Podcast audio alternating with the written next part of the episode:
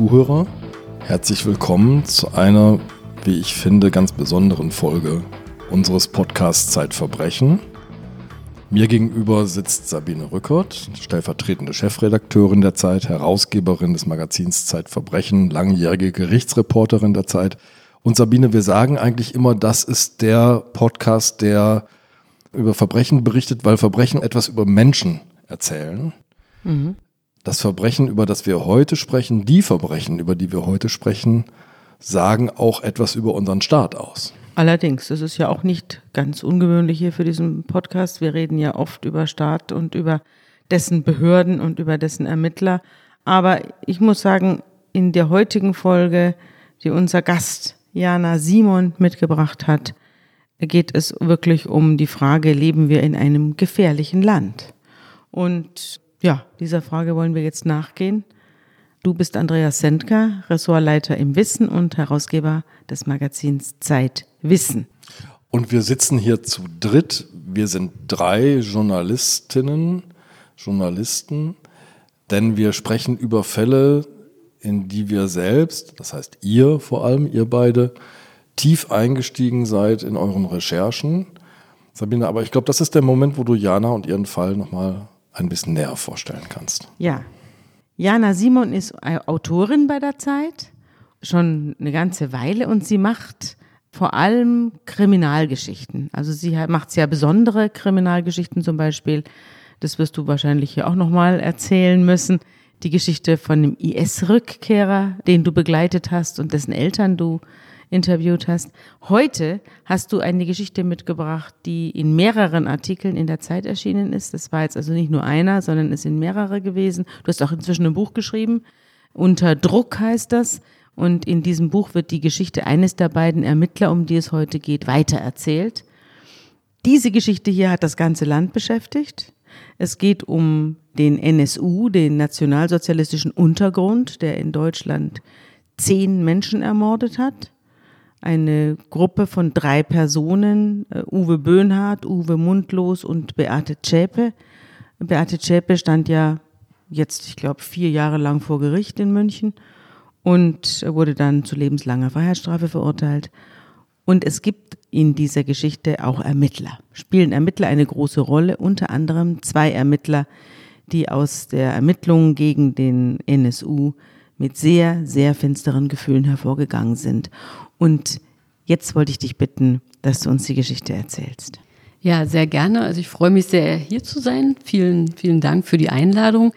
Es geht tatsächlich um zwei Polizisten, zwei Ermittler, wie Sabine auch schon sagte, die beide das Gefühl haben, sie hätten eventuell den NSU verhindern können. Also das ist sozusagen der eigentliche Hintergrund der Geschichte. Ich muss etwas zurückgehen. Also am 4.11.2011 sozusagen wurde der NSU ja enttarnt, beziehungsweise sie haben sich selbst enttarnt. Und zwar äh, wurde mit einem gewaltigen Knall. Genau. Ja. Und zwar haben sich Uwe Böhnhardt und Uwe Mundlos selbst umgebracht in einem Wohnmobil in Eisenach. Und gleichzeitig hat Beate Zschäpe in Zwickau ihre Wohnung angezündet und danach Bekennervideos verschickt. Das heißt, so hat die Welt überhaupt von dem NSU erfahren. Und an diesem Tag, eben an diesem 4.11.2011, haben auch Thomas Matzak und Mario Melzer vom NSU erfahren. Also dazu muss ich sagen, Thomas Matzak ist heute 56, damals dementsprechend jünger, war bei der Kriminalinspektion Jena beim Staatsschutz damals beschäftigt und Mario Melzer war LKA-Beamter in Erfurt. Und beide hatten über die Jahre mit dem NSU, den sie ja noch nicht wussten, dass es ihn gibt, aber hatten eben mit diesen zehn Morden mehr oder weniger zu tun. Also dazu muss ich jetzt auch ein bisschen zurückgehen in, in die Vergangenheit. Bei Thomas Matzak war es so, er ist schon seit 1988 Polizist, also das heißt, er war schon zu DDR-Zeiten bei der Polizei, war dann die ganze Zeit, also seine gesamte Laufbahn tatsächlich in Jena, hat dann auch die Wendezeit, in der sich sozusagen diese, diese rechtsextremistische Zelle ja gegründet hat. Ja, also gab die Kameradschaft Jena, da waren auch noch viele andere dabei, nicht nur das Terrortrio, sondern da gab es noch einige andere Gestalten. Den Thüringer Heimatschutz, bis sich dann Ende der 90er also sozusagen der NSU daraus entstand. Und Matzak war jemand, der zwar beim Staatsschutz war, aber das immer alles eher so am Rande mitbekommen hat. Ja, er wusste, wer Uwe Böhnhardt ist. Es gab einige Vorfälle in Jena. Einmal gab es, wurde eine Bombe gefunden vor dem Jena Theater 1997 von Kindern. Und diese Bombe war sogar scharf mit 10 Gramm TNT. Das war so ein Koffer, der war Das war eine Kofferbombe, mhm. genau. Darf ich fragen, was TNT ist? Trinitrotoluol, ein äh, Sprengstoff, der vielseitig eingesetzt wird, der ähm, im Bau eingesetzt wird, der in Bergwerken eingesetzt wird, der in Steinbrüchen eingesetzt wird. Zehn Gramm, ist das viel? Macht schon einen Knall. Wir werden ja nachher über 1,4 Kilogramm reden. Ähm, genau, das, das ist schon sich. richtig viel. Mhm. Also ich glaube, diese 10 Gramm sind vielleicht noch gar nicht so viel, aber der Umstand, dass es eben Kinder gefunden haben, also der war dann doch eben, eben schon besonders und das hatte Matzak damals schon mitbekommen. Ja, aber er war nicht in diese Fälle involviert. Im Gegensatz zu Mario Melzer, der einen ganz anderen Hintergrund hat als Thomas Matzak. Er kommt aus einer relativ regimekritischen Familie, wäre in der DDR sicherlich nicht zur Polizei gegangen, mhm. sondern ist ähm, erst 91 zum LKA gekommen in Erfurt und ist dann, also eigentlich ab Anfang der 90er Jahre, hat er sich tatsächlich mit Rechtsextremismus beschäftigt. Erst in einer Sonderkommission, dann in einer Ermittlungsgruppe, immer mit Strukturermittlungen im Rahmen von Rechtsextremismus. Und er hatte diese ganzen Fälle, also sowohl diese Theaterbombe, dann gab es noch andere Fälle. Einmal hing ein Puppentorso von einer Autobahnbrücke mit einem Davidstern darauf und daneben war auch eine Bombenattrappe in dem Fall. Und da konnte Melzer nachweisen, dass eben Uwe Böhnhardts Fingerabdrücke auf dieser Bombenattrappe drauf waren. 96. Mhm. Genau. Mhm. Und von diesen Vorfällen gab es ein paar. Das heißt, Melzer kannte Uwe Böhnhardt und Beate Zschäpe schon auch aus Vernehmungen. Also er hat ihnen tatsächlich schon gegenüber gesessen. Dieser Podcast wird Ihnen präsentiert vom Knauer Verlag. Smart Devices hören immer und überall mit. Aber was passiert, wenn der Home Assistant mehr weiß, als er sollte und sich gegen die Besitzerin wendet? Was, wenn die Gefahr in der eigenen Wohnung lauert und man sich nirgends mehr sicher fühlen kann? Mit Die Stimme holt Bestsellerautor S.K. Tremaine das Grauen ins digitale Zeitalter. Psychologisch raffiniert und unglaublich spannend. Die Stimme. Ein Muss für alle Thriller-Fans. Lass uns mal zurückgehen, wirklich an den Anfang der Geschichte. Sabine hat vorhin so nebenbei gesagt, der NSU besteht aus drei Personen. Stimmt das? Naja, das ist die große Frage bis heute. Ja. Ne? Also ich persönlich glaube nicht, dass er nur aus drei Personen bestand. Es, natürlich sagt man immer, das war das Trio, was tatsächlich untergetaucht ist, ne, die all die Jahre nicht zu sehen war. Aber natürlich müssen sie ein Netzwerk an Unterstützern gehabt haben. Und es standen ja auch in München, stand ja auch nicht nur Beate Schäpe vor Gericht, sondern ja auch noch vier andere Mithelfer. Und bis heute ist die große Frage, was sich eben auch, also alle anderen auch Ermittler bis heute fragen, ist, wie viele Unterstützer hatten sie denn mhm. wirklich? Mhm. Das ist bis heute noch nicht ganz geklärt. Am Anfang aber gibt es tatsächlich eine Begegnung dieser drei und zwar im Winzer Club in Jena. Was ist das denn? Das war ein Jugendclub, also sozusagen ein, ein Jugendclub noch, den gab es schon zu DDR-Zeiten. Und in dieser Zeit, Anfang der 90er, Mitte der 90er, sind die sich dort begegnet. Man muss dazu sagen, dass Beate Zschäpe war erst mit dem einen zusammen und dann mit dem anderen, also mit Uwe Böhnhardt und mit Uwe Mundlos. Das war sozusagen eine, so eine Art Dreiecksbeziehung und Melzer, der die damals ja auch schon kannte und auch erlebt hat, meinte, es wäre eine sehr verschworene Gemeinde gewesen, also diese drei. Aber wie gesagt, also das Trio ist das Zentrum, aber drumherum gab es durchaus noch andere. Also wie gesagt, die Kameradschaft Jena gab es, das war auch schon einfach. Die traf sich, glaube ich, in diesem Club auch. Die traf sich mhm. in diesem Club und dann gab es noch dazu den Thüringer Heimatschutz und da muss ich jetzt kurz ein bisschen ausholen, weil dieser Thüringer Heimatschutz, da ist die Gründungsfigur Tino Brandt. Und Tino Brandt ist tatsächlich eine, eine wirklich interessante Figur, weil er hat diesen Thüringer Heimatschutz, der war wirklich so ein, also man muss fast sagen, bundesweit rechtsextremes Netzwerk. Er hat das mitgegründet und unterstützt und 2001 stellte sich heraus, er war ein V-Mann des Verfassungsschutzes und hat über diese gesamte Zeit von 94 bis 2001, als das rauskam, hat er ähm, so an die 200.000 D-Mark bekommen für seine Spitzeltätigkeiten, die er fast ausschließlich in seine politische Arbeit gesteckt hat. So dass also Mario Melzer, der jahrelang auch versucht hat, Tino Brandt hinter Gitter zu bringen, daran immer wieder gescheitert ist. Ja, also es liefen 35 Verfahren gegen Tino Brandt und der wurde nie verurteilt. Und äh, Mario Melzer hat sich schon immer gefragt, was ist da los? Wieso können wieso, die dem genau, nichts nachweisen? Wieso können die dem nichts nachweisen? Und hat dann tatsächlich aus anderen Vernehmungen, äh, wusste er schon relativ früh, dass es ein V-Mann ist. Also 96 schon und 2001 ist es dann erst offiziell rausgekommen.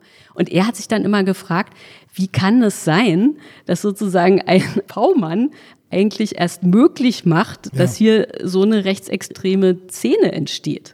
Also ja? man muss sagen, Also organisiert. Ja? man könnte zugespitzt sagen, mit staatlichem Geld ist der Aufbau dieser Strukturen erfolgt. Das kann man bei Tino Brandt durchaus sagen. Auf jeden Fall. Und es wurde die schützende Hand über ihn gehalten und über seine Straftaten. Absolut. Vom Also, Verfassungsschutz und, und- dann und später eben auch von den Ermittlungsbehörden. Absolut. Also äh, Mario Melzer hat versucht, eben wie gesagt, mit verschiedenen Dingen ihn äh, hinter Gitter zu bringen.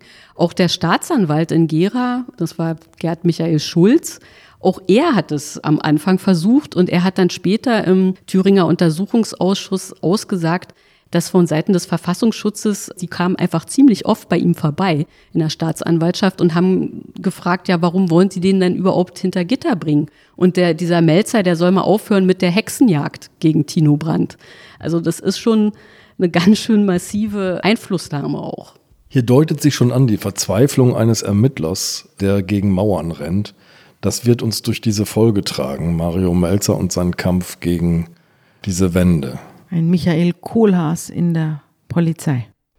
Ja, ist, so kann man ihn tatsächlich bezeichnen. Also vielleicht erzähle ich mal kurz, wie ich überhaupt zu ihm gekommen bin.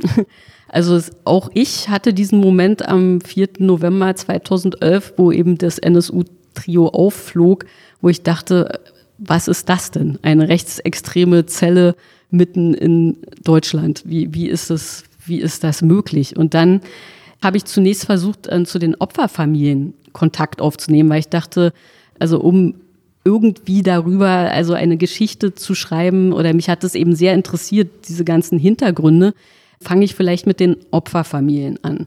Da merkte ich, dass im Gegensatz zu meinen Erfahrungen von sonstigen Geschichten, wo eigentlich die Opferfamilien immer eher aufgeschlossen sind, ja, wenn man als Journalist dahin kommt, weil sie denken, Sie können noch mal darüber reden, es, es wird vielleicht noch mal was aufgearbeitet. War hier absolut unmöglich. Alle lehnten die Anfragen ab. Und ich habe mich gewundert, was ist hier los? Warum ist das so, ist das so schwierig? Bis ich dann also über einen Anwalt Kontakt bekam mit der Familie Bulgaridis. Das ist die Witwe, also Yvonne Bulgaridis von Theodoros Bulgaridis, der wurde 2005 vom NSU in München erschossen. Und mit dieser Witwe kam ich dann in Kontakt und dann stellte sich heraus, dass eben verdeckte Ermittler sich jahrelang als Journalisten ausgegeben hatten. Also sozusagen, da waren ganz viele Journalisten schon vor mir bei Die ihr aber keine aufgetaucht, Journalisten waren. die keine Journalisten waren. Was wollten die denn bei den Opferfamilien? Die wollten sozusagen rauskriegen, ob bei den Familien doch noch irgendwelche schlimmen Dinge im Hintergrund schlummern, die sie der Polizei nicht sagen. Ja, also es war sozusagen, es waren Also ob die Morde in diese Genau. Reihe gehören oder nicht, quasi. Oder Nein, und vor allen Dingen, es wurde ja von der Polizei, also bevor der NSU aufflog, wurde ja jahrelang davon ausgegangen, dass es sich um Morde im Bereich der Türkenmafia handelt. Also das war ja das, was die ganze Zeit immer gedacht wurde. Das sind die Dönermorde, so hießen sie ja. Ne? Genau. Also sozusagen im, im Bereich der organisierten Kriminalität, Türken und so weiter. Und deswegen haben also die Ermittler jahrelang vermutet, dass irgendwie im Umfeld dieser Familien sich schlimme Dinge abgespielt haben müssen. Und sie dachten, also sie waren relativ verzweifelt, muss man sagen, ja. Und sie haben tatsächlich gedacht, also wenn sie da Journalisten hinschicken, vielleicht erzählen die Opferfamilien denen mehr. Dem war aber nicht so, sondern sie fühlten sich unglaublich angegriffen und sie wurden auch angegriffen. Also was die Frau Bulgaridis damals erzählt hat, war, man fragte sie eben, war ihr Mann bei Prostituierten, hatte er mit Drogen zu tun? Den Töchtern wurden Fragen gestellt, wie hat ihr Vater sie sexuell missbraucht? Also die waren die waren wirklich. Der also, Vater war erschossen und das Genau. wurden sie dann gefragt. Genau, und die waren natürlich alles andere als erpicht darauf, jetzt mit irgendjemandem wiederzureden und und schon gar nicht noch wieder Journalisten. Also das habe ich damals recherchiert. Ich habe dann auch tatsächlich in den Akten das gefunden, dass eben wirklich verdeckte Ermittler sich als Journalisten ausgegeben haben. Also das habe ich damals dann recherchiert und danach ging es dann weiter sozusagen nach diesem Einblick, was da alles passiert ist im Umfeld, bin ich dann selber auch sozusagen sehr hellhörig geworden und habe dann mich mit den Untersuchungsausschüssen, die ja dann überall eingesetzt worden Ja. sind. Also es gab jetzt zwei Auf Bundesebene, auf Bundestag, mehreren genau, Landesebenen, und ja. dann insgesamt acht in den Landesparlamenten. Also es war wirklich viel. Und in diesem ersten Thüringer Untersuchungsausschuss, da hat Mario Melzer ausgesagt. Das war, glaube ich, irgendwann Ende 2012. Und da fiel er schon auf, weil er der Einzige war, der sehr, er wollte unbedingt aufklären. Man merkte, das ist jemand, der, der hat, der, genau, der hat irgendwie das Gefühl, da ist echt was schiefgelaufen und vielleicht habe auch ich Sachen nicht ganz immer richtig gemacht und der wollte jetzt wirklich aufklären. Ja, also, war, also man merkte, und er hat eben auch tatsächlich immer Namen und Vorgesetzte genannt. Ja, also und sich da, da auch ja wirklich beschwert über Dinge, die da schiefgelaufen sind, seiner, seiner Meinung nach. Aber es war noch, wie er auch sagte, er hatte keine Akteneinsicht zu dem Zeitpunkt. Also er konnte sozusagen nur das erzählen, was ihm tatsächlich selbst passiert war. Das änderte sich dann ähm, kurz vor seinem Auftritt da im Bundestag bei dem NSU-Untersuchungsausschuss. Da hat er vorher nämlich Akteneinsicht bekommen und hatte dann 34 Bände da im Justizministerium in, in Thüringen, die er einsehen konnte zu den Ermittlungsakten. Genau, Ermittlungsakten. Also die bekommt man, um sich sozusagen wieder, damit man sich überhaupt wieder erinnern kann, das ist ja alles schon lange her, damit man nochmal rekapituliert, was war denn da eigentlich damals.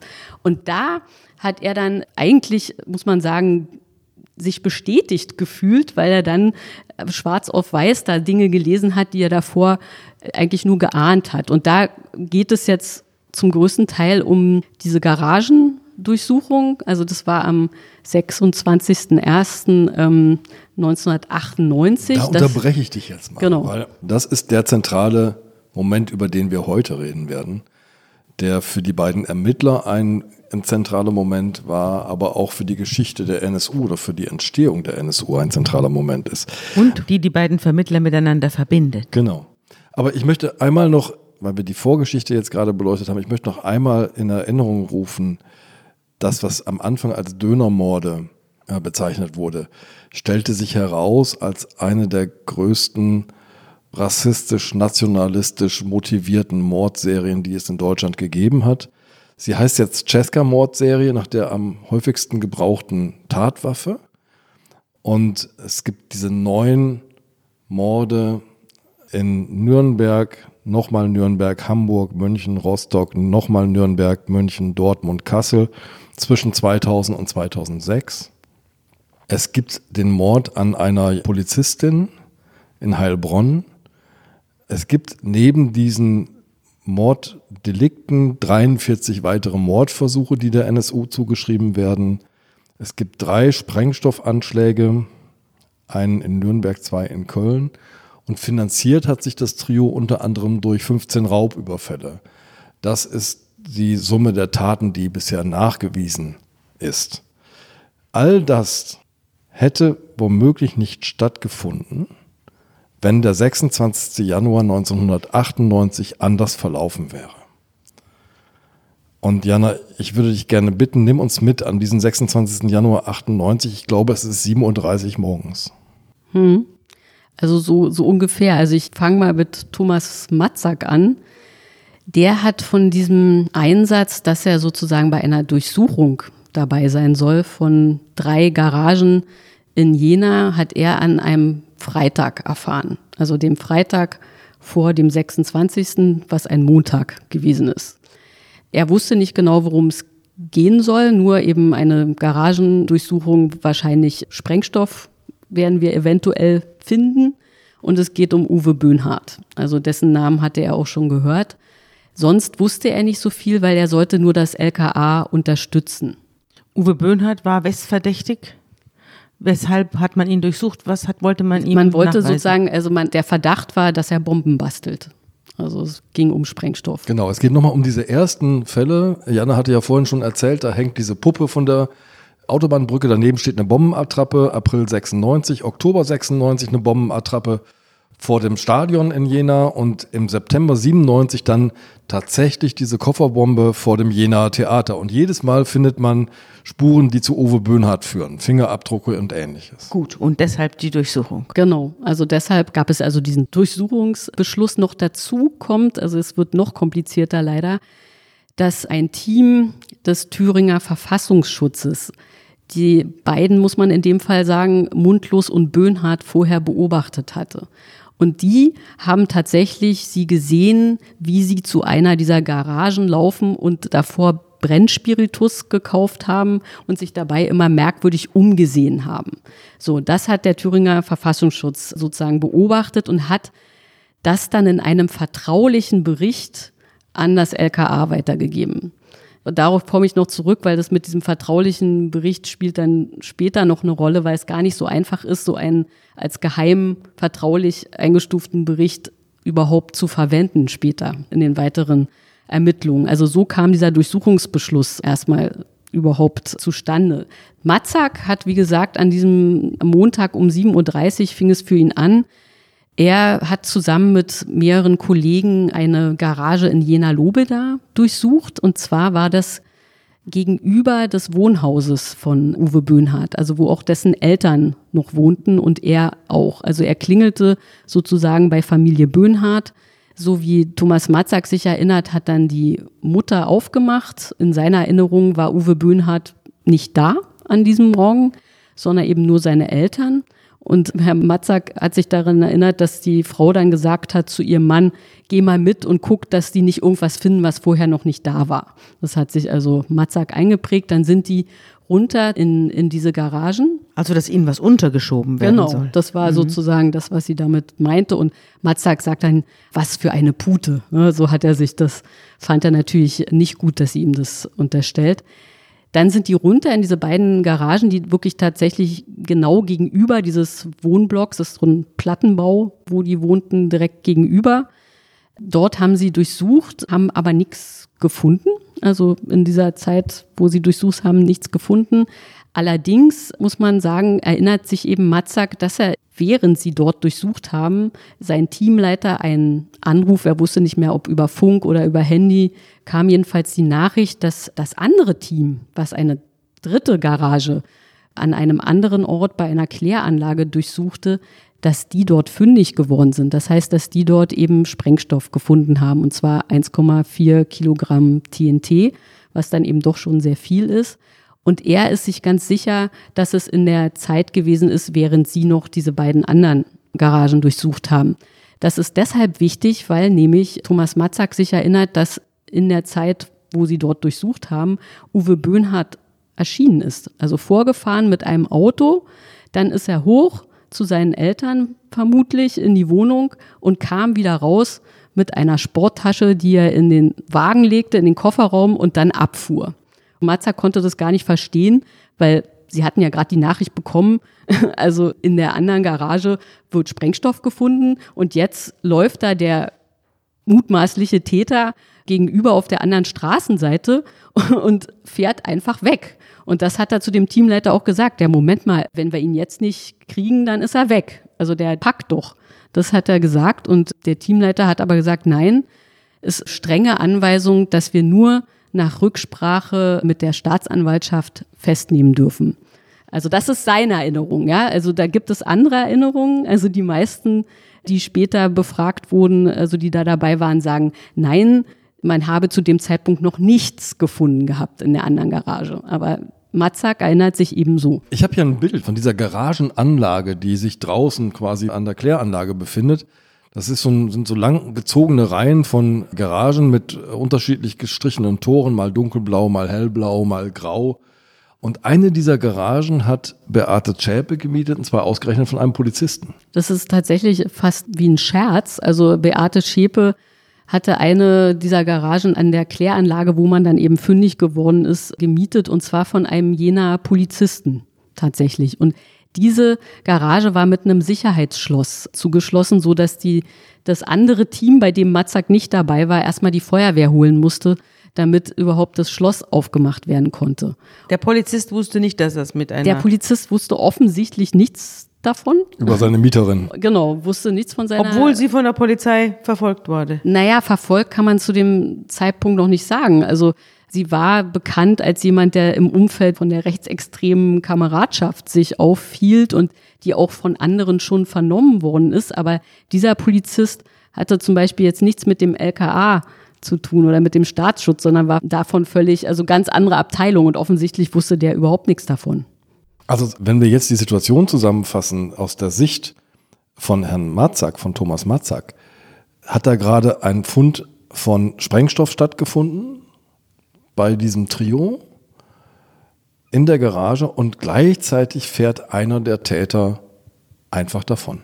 Hast du denn eine Erklärung dafür, warum Herr Matzak sich so erinnert, und zwar entscheidend anders erinnert als die anderen, nämlich dass Böhnhardt da ist, Böhnhardt Junior da ist, dass der Sprengstofffund mitten in die Durchsuchung der Garage hineingemeldet wird. Also zwei wesentliche Unterschiede zu der allgemeinen Erinnerung der anderen Beteiligten. Also das habe ich ihn natürlich auch mehrmals gefragt. Wie kann es sein, dass Sie sich so anders erinnern als alle anderen? Und er sagt, naja, er glaubt eben, dass alle anderen immer das Gefühl hatten, damit sehen sie am schlechtesten aus, also die Polizei ne, im Nachhinein. Also sozusagen, wie können wir den Täter weglaufen lassen, wenn er doch eigentlich vor uns steht? Und ihm, also so hat er es immer wieder gesagt, hat diese Geschichte sehr im Magen gelegen. Also er ist nämlich danach tatsächlich zu seinem Vorgesetzten gegangen und hat sich beschwert, hat gesagt, also sowas hat er überhaupt noch nie erlebt und wie kann das sein? Sein Vorgesetzter hat tatsächlich sich auch wahnsinnig darüber aufgeregt und hat gesagt, es kann ja wohl nicht wahr sein, dass wir den Böhnhardt haben laufen lassen. Also er hat sozusagen auch Bestätigung bekommen. Und er hat sich auch aufgrund dieses Vorfalls hat er sich danach vom Staatsschutz in den Bereich interne Ermittlungen versetzen lassen. Er ist freiwillig sozusagen, hat sogar die Abteilung gewechselt.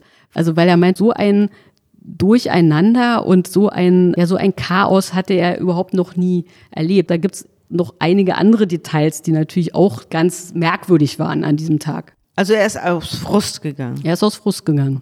Und war es jetzt wirklich nur durcheinander? In deinem Text entnehme ich ja, dass es womöglich nicht nur Nicht nur. durcheinander war, Genau. sondern dass da eben eine Strategie dahinter steckte, die dazu geführt hat, dass Uwe Böhnhardt entkommt. Also das kann man wirklich, glaube ich, tatsächlich so sehen. Also was ich vorhin gesagt habe, eben erst dieser Einsatz des Thüringer Verfassungsschutzes, der einen Bericht schreibt, wo er eben sagt, wir haben diese beiden beobachtet, sie haben diesen Brennspiritus zu dieser Garage getragen, den leiten wir weiter an das LKA. Dort hat ihn der Ermittlungsgruppenleiter bekommen, hat daraufhin diesen Durchsuchungsbeschluss bewirkt, tatsächlich bei diesem Herrn Schulz aus Gera, diesem Staatsanwalt. Der Staatsanwalt hat aber gesagt, ja, das ist ein vertraulicher Bericht, den kann ich nicht in die offizielle Ermittlungsakte nehmen. Deshalb möchte ich, wenn ihr da durchsucht und tatsächlich was findet, dass nur nach Rücksprache mit mir jemand verhaftet wird, also festgenommen wird. Und es dürfen nicht die Autos und die Wohnungen durchsucht werden. Und dieser Durchsuchungsbeschluss richtet sich auch nicht gegen Zschäpe und Mundlos und Böhnhardt, sondern nur gegen Böhnhardt. Also es ist alles sehr untypisch, wie mir danach von anderen Ermittlern gesagt wurde, dass es so gehandhabt wird. Und deshalb ist also Uwe Böhnhardt davongefahren an diesem Tag. Und leider war Herr Schulz, dieser Staatsanwalt, der das alles entscheiden sollte, aber krank. Also der ist einfach im Krankenhaus gewesen und war gar nicht da. Nicht, Also auch nicht offensichtlich nicht erreichbar. Ehe Aber er wusste doch, dass diese Durchsuchung an diesem Tag ist, er, stattfindet. er war eine Woche davor im Krankenhaus und war nicht da. Er war einfach nicht da. Das heißt, sie hätten natürlich, es gibt immer Vertretung, also von Staatsanwaltschaft, also hat dann Herr Schulz später auch im Untersuchungsausschuss erklärt, also wenn man einen Staatsanwalt erreichen will, dann kriegt man auf jeden Fall seine Vertretung ans Telefon. Auch das scheint nicht funktioniert zu haben, weil erst viel später wurde also diese Vertretung aufgetan von Herrn Schulz, der dann erstmal gesagt hat, okay, vorläufig sollen wir festnehmen, such die.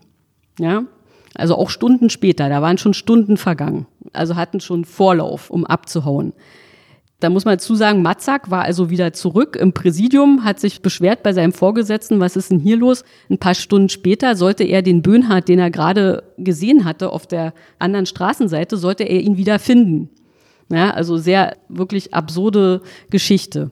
Und da kommt jetzt Mario Melzer ins Spiel, der LKA-Beamte aus Erfurt, der sich also schon die ganze Zeit mit dem NSU befasst hatte weil der zu dieser Durchsuchung nicht eingeteilt war, obwohl er sich wahrscheinlich wie kein zweiter Beamter in diesen Strukturen und auch mit Böhnhardt, Mundlos und Schäpe auskannte. Man muss sagen, Mario Melzer konnte sich eigentlich mit dem NSU noch nicht auskennen, weil es den, den so noch gar nicht, nicht gab. Er war noch gar nicht gegründet. Du hast ja schon angedeutet, der Melzer ist in der Sonderkommission Rechtsextremismus, Soko Rex, ab 1995 später in der Ermittlungsgruppe Terrorismus Extremismus, EG-TEX die bilden immer so Abkürzungen für diese Gruppen, ja, für die diese sind sehr verwirrend. Das heißt, der ist dicht am Stoff, dicht an den Strukturen dran und den Böhnhardt hat er sowieso die ganze Zeit auf dem Kicker.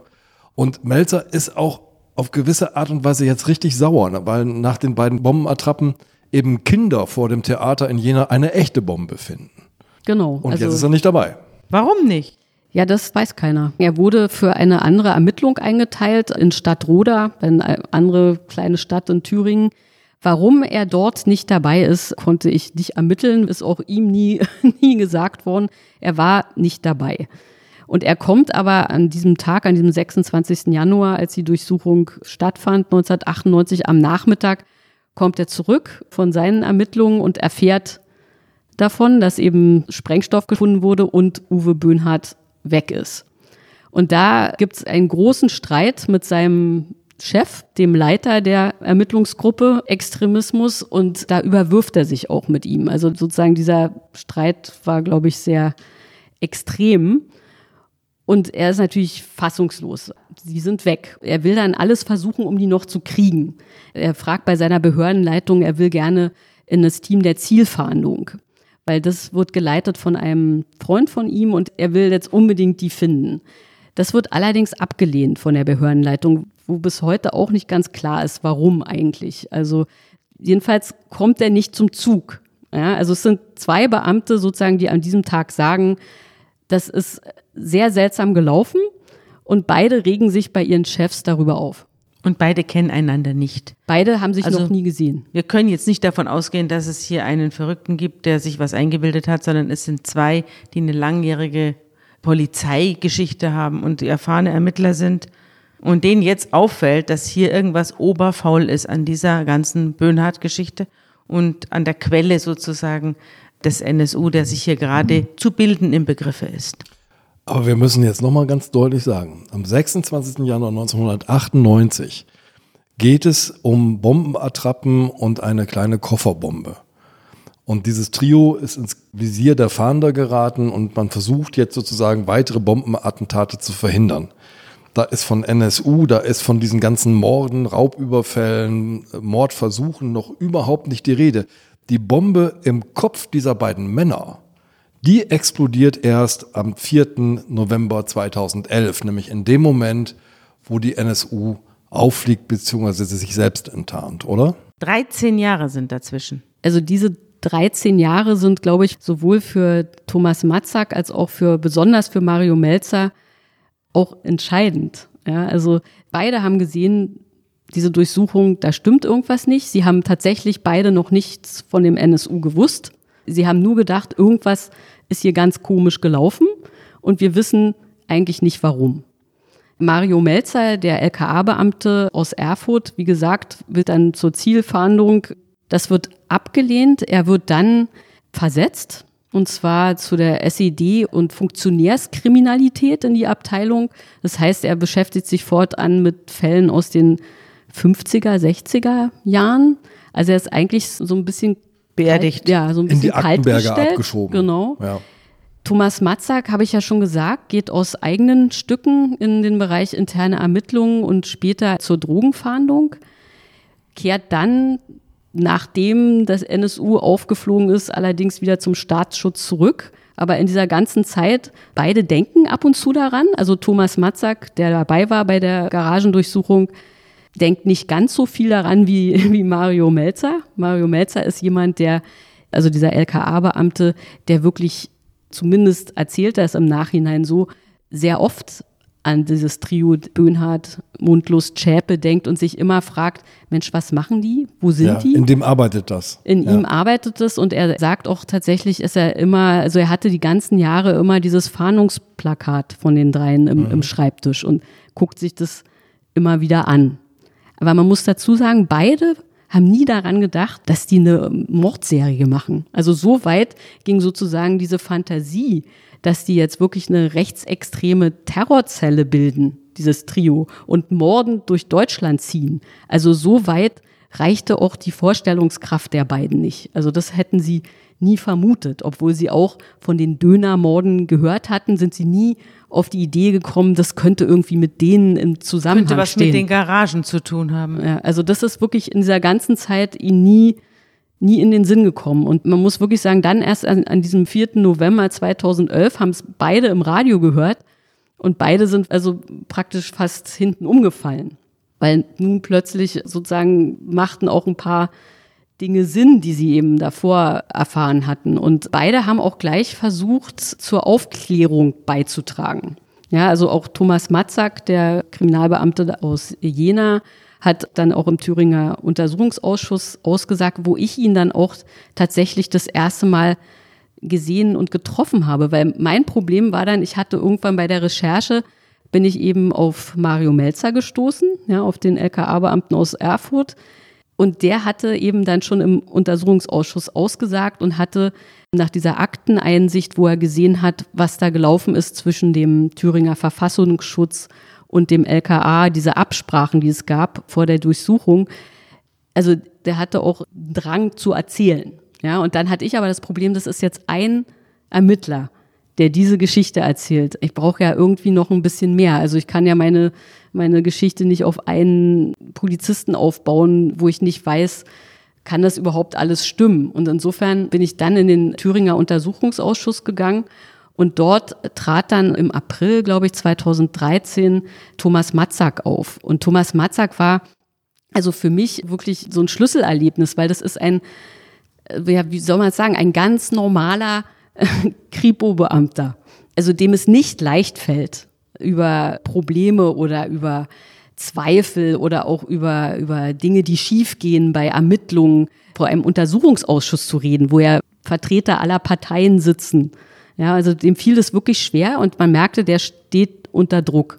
Und der erzählte eben dort seine Version dieser Durchsuchung am 26.01.98 und fing dann aber selber so ein bisschen an zu zweifeln, na ja, ich weiß, ich bin ja hier der Einzige, der sich so erinnert.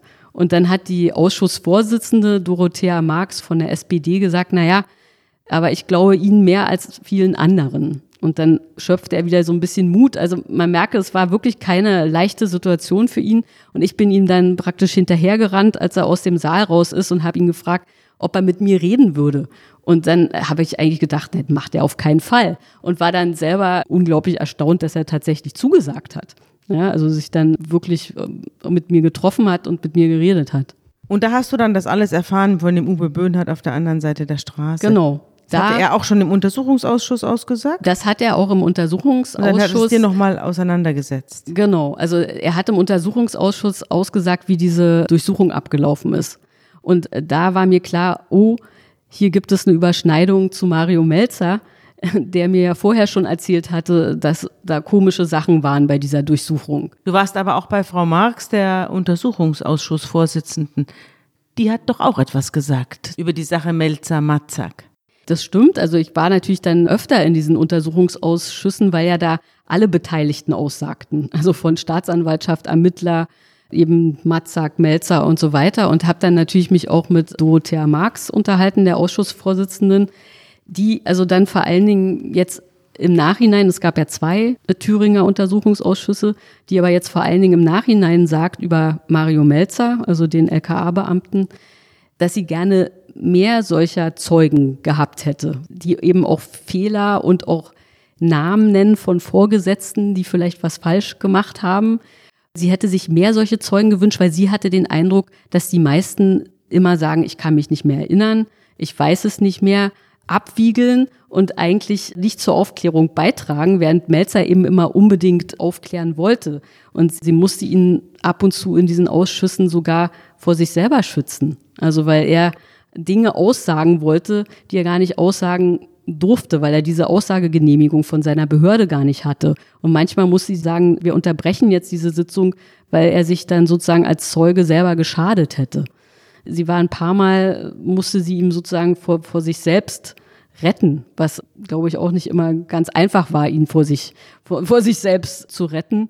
Du raubst mir gerade eine Illusion. Ich dachte, vor Untersuchungsausschüssen, vor parlamentarischen, gäbe es keine Zeugen, die nicht sagen dürfen, was sie wissen. Doch, das gibt natürlich die Behörde, die entweder eine Aussagegenehmigung erteilt oder nur eine eingeschränkte Aussagegenehmigung oder gar keine. Um was zu tun, um Quellen zu schützen? Genau, vorrangig geht es um Quellenschutz. In dem Fall sollte er über verdeckte Ermittler und Rechtsextreme und im Bereich auch von organisierter Kriminalität aussagen. Und da hatte die, seine Behörde eben gesagt, nein, zu verdeckten Ermittlungen darf er sich nicht äußern. Und er hatte das aber vor und dann hat Frau Marx eingegriffen und hat gesagt, nein, lieber brechen wir jetzt ab, ich schütze meinen Zeugen und er sagt dann nicht dazu aus. Aber das ist dann schon fast wieder eine neue Geschichte, weil damit fängt die Geschichte an, wie Mario Melzer kaltgestellt wurde. Also sozusagen, das ist ja die Geschichte, die dann praktisch nachdem der NSU enttarnt worden ist oder sich selbst enttarnt hat, die fängt eigentlich danach an. Zu der kommen wir jetzt, denn du hast vorhin, das ist mir aufgefallen, über Thomas Matzak gesagt, das ist so ein ganz normaler Kriminalbeamter, so ein ganz normaler Ermittler. Das hat mir gleich so im Hinterkopf so eine Frage wachgerufen, ist denn Mario Melzer kein normaler Kriminalbeamter, kein normaler Ermittler? Doch, natürlich ist er auch ein normaler Ermittler, aber er ist in seinem gesamten Auftreten ein ganz anderer Typ als Thomas Matzak. Ja, Thomas Matzak ist eher immer ist ruhig, äh, zweifelt, überlegt alles dreimal, bevor er etwas sagt, während Mario Melzer ist jemand, der sehr aufbrausend ist und immer sehr nach vorne prescht, kampfeslustig, eher so, ja, wir müssen das jetzt aufklären und, und auch kaum Rücksicht nimmt auf irgendwelche Sensibilitäten, die da vielleicht sein könnten. Das ist Melzer ziemlich egal und das ist bei Matzak anders, also um, um die mal so ein bisschen voneinander zu unterscheiden. Liebe Hörerinnen und Hörer, die aktuelle Ausgabe des Magazins Zeitverbrechen ist jetzt online im Zeitshop bestellbar und im bundesweiten Pressehandel erhältlich. Sie wollen keine Ausgabe mehr verpassen? Dann abonnieren Sie das Magazin zum Vorteilspreis unter dem Link www.zeit.de/slash verbrechen-abo. Im November 2011 fliegt das Trio auf. Im Jahr darauf, 2012, zieht Melzer aufs Dorf. Und da hast du ihn besucht. Das stimmt. Also er ist tatsächlich, weil ihm das dann alles zu viel wurde, die gesamte Geschichte um den NSU und dass er dann versetzt wurde, dass ihm nicht wirklich geholfen wurde von seiner Behörde, als er eben ausgesagt hat oder aussagen wollte, sondern ihm seine Behördenleitung gesagt hat, er soll jetzt mal hier den Übereifer mal langsam lassen. Dann wurde es ihm zu viel und er ist tatsächlich in den Thüringer Wald in ein kleines Dorf gezogen, in so eine ja, das muss man sich wirklich vorstellen, wie so eine Waldhütte, fast mitten im Wald, da in Thüringen. Und dort ins Exil gegangen. Man kann es eigentlich fast schon so sagen. Er hat sich wirklich da so ein bisschen abgesetzt. Und als ich ihn kennenlernte 2013, da war er auch noch sehr kampfeslustig und hat sich viel versprochen von den ganzen Untersuchungsausschüssen und dann auch von dem Prozess, der dann irgendwann folgen sollte. Die Parlamente greifen ein, die räumen jetzt auf. Genau, da war er wirklich noch sehr, ja, wirklich so guten Mutes und kampfeslustig. Das änderte sich dann so im Laufe der Jahre. Also ich hatte zwischendurch immer mal wieder Kontakt mit ihm, nicht permanent, aber immer mal wieder.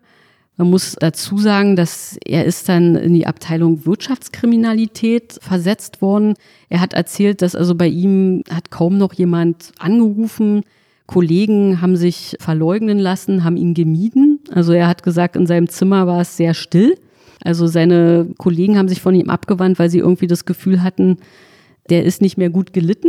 Der ist nicht mehr Teil von unserer Gemeinschaft. Genau, also er wurde eigentlich als Nestbeschmutzer betrachtet, ja, der gegen den Vorgeist verstoßen hat und eben sowohl Vorgesetzte als auch Kollegen beim Namen genannt hat und auch ihre Fehler ja, öffentlich berichtet hat. Und daraufhin, wie gesagt, wurde es in seinem Büro sehr still. Andere haben ihm sogar geraten, Mensch, lass dich doch krank schreiben. Und er hat gesagt, nein, die Wahrheit ist doch keine Krankheit. Also er wollte tatsächlich immer noch ja, weiter kämpfen. Und das ging dann eben so weit, dass er also von, den, von dem Druck, der da die ganze Zeit auf ihm lastete, dass er krank geworden ist. Also er hat dann wirklich krank geworden. Er ist wirklich krank geworden. Also er hat hohen Blutdruck, Sehstörungen, also Magenschmerzen, also alles, man könnte fast sagen, alles sehr psychosomatische Geschichten. Er war gar nicht mehr in der Lage, eigentlich seinen Dienst zu verrichten und ist dann wirklich eben richtig krank geworden. Du hast ihn ja 2020, also in diesem Jahr, besucht und hast auch über ihn geschrieben. Im Februar ist dein letzter Artikel über ihn erschienen. Der Fall seines Lebens heißt er. Was hast du denn erlebt, als du ihn da besucht hast im Thüringer Wald? Man muss sich das wirklich so vorstellen. Also es ist wirklich ein ziemlich kleines Nest mitten im Thüringer Wald, also sehr weit ab von allem. Also man kann wirklich davon sprechen, dass er sich sehr weit entfernen wollte, auch von seiner Behörde in Erfurt und möglichst sich weit absetzen wollte. Ja, also wirklich Ruhe finden. Und er lebt da allein in dieser Holzhütte, hat einen Hund, einen Garten und sozusagen hat auch Kontakt zu Nachbarn, aber auch dort gibt es inzwischen ein Problem, auf das wir dann äh, vielleicht später noch kommen, aber er wohnt dort und ich hatte den Eindruck, also wenn er mit mir sprach, er ist oft aus der Hütte rausgegangen, weil er immer das Gefühl hatte, vielleicht werden die Telefone abgehört oder also sozusagen, man kann nicht offen sprechen. Also man merkte, das ist jemand, der ist unter Druck und kann nicht mehr, ja, kann nicht mehr einfach offen erzählen er wirkte anders, als ich ihn noch 2013 in Erinnerung hatte, wo er wirklich so kämpferisch war. Also jetzt war er wirklich jemand, der mit dem Rücken zur Wand steht. Ja, inzwischen waren ja auch ein paar Sachen passiert. Zum Beispiel der Mord an Walter Lübcke und der Anschlag in Halle im Oktober 2019. Also es gab große rechtsradikale ja, Mordtaten. Ja, also die gesamte Stimmung in Thüringen beziehungsweise im ganzen Land hat sich eben inzwischen sehr verändert, muss man dazu sagen. Ne? Also die AfD ist die zweitstärkste Kraft inzwischen im Thüringer Parlament. Dort ist der Fraktionsvorsitzende Björn Höcke, der auch der Anführer des Flügels ist, also dem rechtsextremen Spektrum inzwischen auch vom Verfassungsschutz. Den es ja nicht mehr geben soll. Sich, der sich zwar aufgelöst hat, aber den es damals noch gab, wird dem rechtsextremistischen Spektrum zugeordnet. Und Mario Melzer, da kam noch etwas dazu. Er wurde nämlich von seinen Nachbarn bedroht. Zumindest sagt er das. Und zwar ist Folgendes passiert. Eines Morgens im Winter 2018 kommt er raus aus seiner Hütte und auf dem Nachbargrundstück liegen zwei Kühe reglos in ihrem Kot. Und es war Frost, also im Schnee. Er holt den Tierarzt, der stellt nur noch fest, dass eines der Tiere tot ist.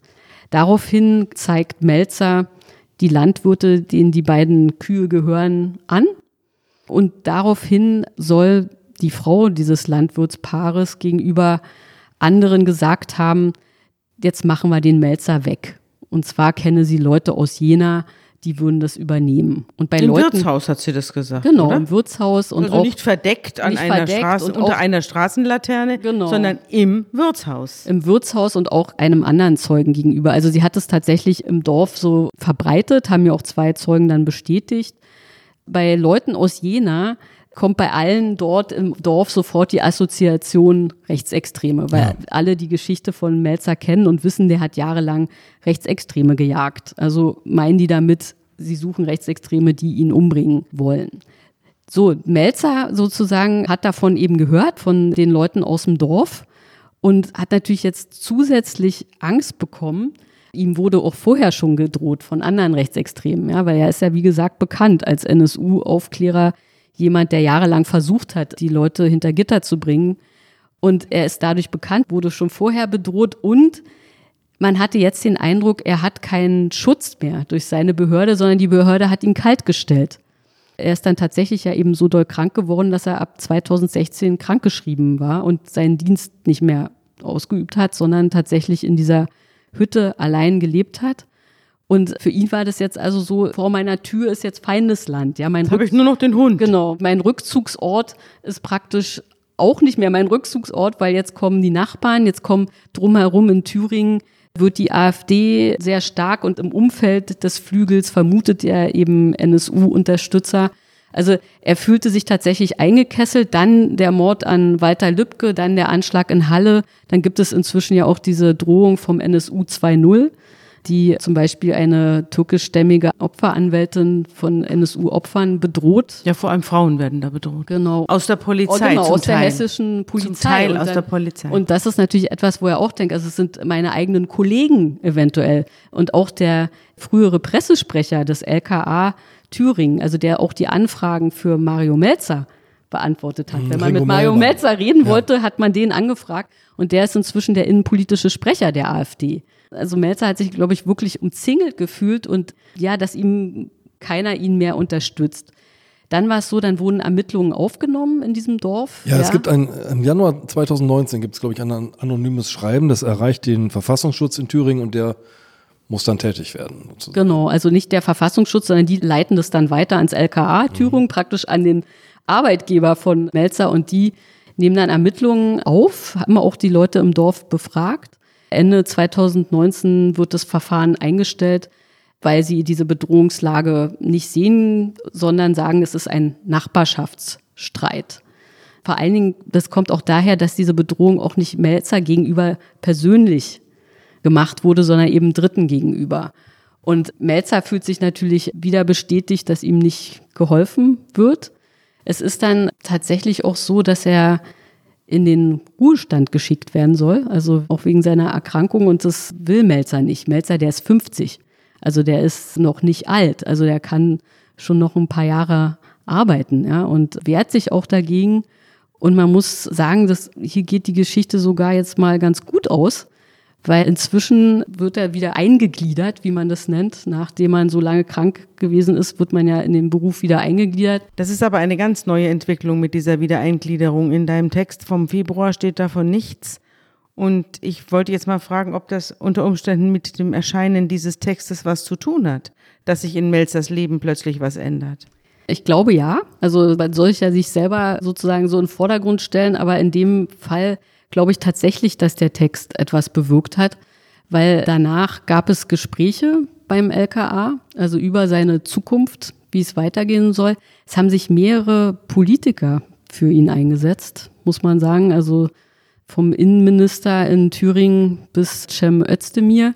Also ich habe auch sehr, sehr viele Reaktionen auf diesen Text bekommen. Also ich haben sich auch bei mir sehr viel gemeldet und auch bei ihm. Also ich glaube auch, dass da im Hintergrund sehr, sehr viel gelaufen ist. Es gab dann ein Gespräch beim LKA. Es sah erst so aus, als solle er tatsächlich in Ruhestand geschickt werden. Das wollte er nicht und ich glaube, es wollten auch einige andere Leute nicht. Und inzwischen ist es so, dass er auf einer Polizeidienststelle in Meiningen wieder eingegliedert wird. Er ist ja noch keine 50, also er hat noch Genau, er ist 15 jetzt fünf- Jahre. Er ist jetzt 50 gerade geworden dieses Jahr und er hat eben noch eine ganze Weile und er will auch arbeiten. Also sozusagen, er will tatsächlich auch weitermachen. Ja, auch wenn ihm sozusagen zum Teil übel mitgespielt wurde, zum Teil ist er natürlich auch nicht ein ganz einfacher Mensch, sondern er ist eben jemand, der in seiner Beharrlichkeit bestimmt manchmal auch Leuten auf den Nerv geht oder Leuten auf den Schlips tritt. Aber trotzdem sagt er, er will eben gerne, ja, er will weitermachen. Er wollte, kurz bevor du ihn besucht hast, in diesem Dorf seine Blockhütte verlassen und sich fest niederlassen in einem festen Haus. Den Plan hatte er, glaube ich, aufgegeben nach den Drohungen, oder? Naja, also er hatte wirklich das Gefühl Anfang des Jahres, dass er, wie gesagt, umzingelt ist von Feinden. Ja, also das muss man so sagen. Und natürlich hat er im Dorf auch Unterstützer. Das muss man auch sagen. Also er hat auch Freunde, aber er hatte eben diese Bedrohung erlebt und noch dazu, ja, wie er von seiner Behörde behandelt worden ist. Und dann hat er gesagt, ja, vielleicht muss ich auswandern. Ja, möglichst irgendwie nach Kanada, möglichst weit weg. Stattdessen geht er jetzt wieder zurück nach Jena, oder? Naja, geht zurück nach Meiningen. Nach Meiningen, also jedenfalls zurück zur Polizei. Ja, also ich glaube, momentan sagt er auch, er ist da, also er ist jetzt erst eine Woche da, da kann man noch nicht so viel sagen. Also er hat gerade erst angefangen, aber er meint, dort wäre es ganz wunderbar und er ist momentan ganz glücklich dort. Also was ja eine sehr schöne Wendung wäre nach diesen vielen Jahren, wo es eben so einfach nicht gut war. Libiana, du hast geschrieben, seit diesem 4. November 2011 war das für Mario Melzer quasi ein Leben im Konjunktiv. Was wäre gewesen, wenn an diesem 26. Januar 1998 Uwe Böhnhardt verhaftet worden wäre? Dieser Konjunktiv kann einen ziemlich fertig machen, aber es ist schön zu hören, dass Mario Melzer wieder im richtigen Leben ankommt. Danke, dass du uns diesen Einblick in Staat, in Terrorismus, in Ermittlungsarbeiten und die ganzen möglichen Verwerfungen dazwischen erlaubt hast. Ja, war eine sehr wichtige Folge. Danke, dass du da warst. Vielen Dank euch auch.